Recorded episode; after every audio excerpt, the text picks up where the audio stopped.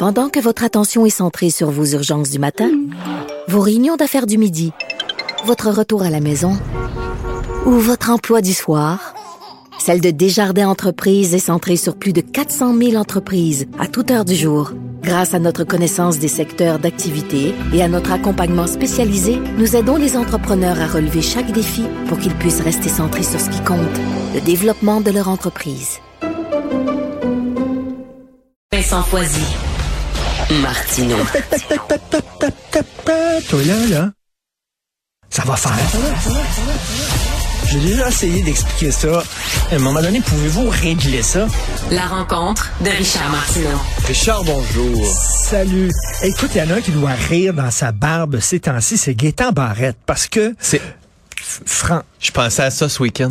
C'est vrai? Je, je me suis dit, eh mon Dieu, qu'il y en a un qui doit être content. Et dois-tu rigoler? Parce que François Legault, qui s'est présenté comme monsieur décentralisation, là, se rend compte que finalement, ben, tu sais, hey, écoute, euh, on a besoin quand même d'être hands down, d'avoir un peu là, de contrôle sur ce qui se passe en éducation et en santé. Puis là, il est en train de tout recentraliser.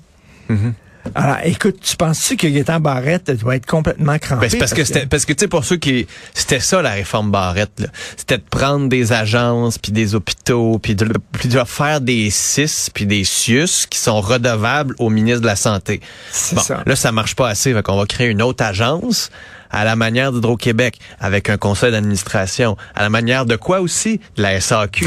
Parce que Hydro-Québec, SAQ, ça fonctionne de la même manière, avec Et des PDG plus payés bien. que le premier ministre, qui vont être moins redevables. Tu sais, parce que en ce moment, là, je me demande sincèrement où il s'en va dans cette centralisation, décentralisation de l'éducation. Puis il donne un exemple dans la presse. là. Il parle d'un PDG au Saguenay qui a dit non à des maternelles 4 ans parce qu'il n'y avait pas assez de personnel. Il dit ça n'a pas de bon sens, on va être en mesure de sacrer dehors.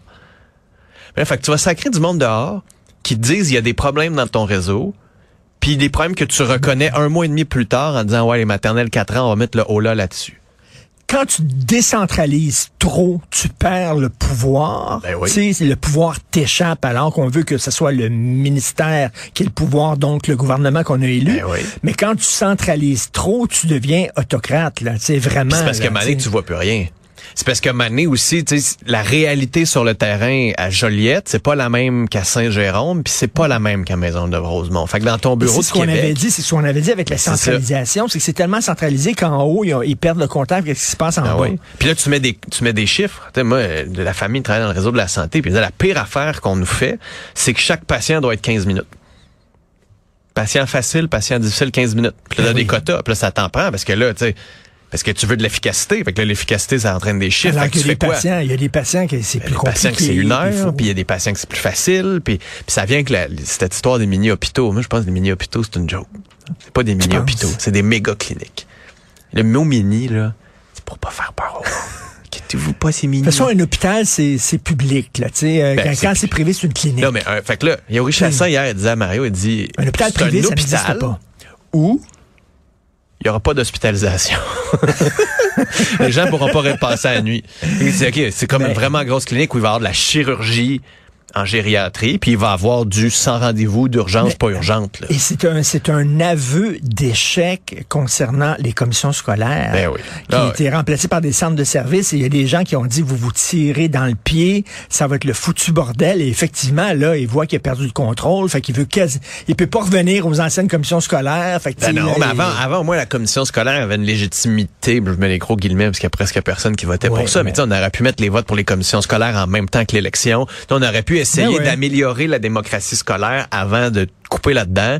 Puis en se disant, oh, là, c'est pas assez redevable. Fait qu'on va vouloir plus de, redevabilité. Puis le problème, c'est ça. Mais mettons, Et- que t'es un, mettons que t'es un PDG, là, puis que tu tiens à ta job parce qu'il faut que tu nourrisses ta famille. là. Puis que là, tu vois qu'il y a un problème. Que tu vas le dire au gouvernement? Ben le non, gouvernement va parce que tu faire... qu'en haut, ils peuvent te faire Ils vont te sauter. sacrer dehors parce que tu sors puis tu Ben t'en oui, parles. parce que euh, c'est ça qu'ils veulent. Ils veulent avoir un pouvoir direct avec les ça. gens qui sont Fait que en ça va être comme dans la fonction publique. Ah oui, oui, oui, oui, Ben, euh, oui, oui. ben oui. Michel David écrivait là-dessus dans le Devoir hier, là, justement, là, comme quoi, euh, Ah écoute, euh, on revient à un système centralisé après avoir prôné la décentralisation. Et donc, euh, écoute, il y en a un qui doit rire dans sa barbe, bien sûr, c'est Hey, on salue. Gaétan qui est à la joute euh, d'ailleurs et qui en profite. Il a l'air bien, hein? Oui. Il a l'air mieux, je trouve. comme diraient euh, les jeunes. ouais. Il sera pas chef du PLQ, là, mais... Non, non, il y a tout en l'air. Il y a, il a- Il a ouais, comme c'est l'air d'avoir plus de fun que quand je l'ai couvert à Québec, maintenant. Le canari qui a mangé euh, le, le, le, le poussin, là, Oui, finalement. Il a l'air de ça. exact. Hey, Richard, bonne émission. Merci, merci. merci à toute l'équipe. Jean-François Sibel qui était derrière la console. Merci à vous. À demain.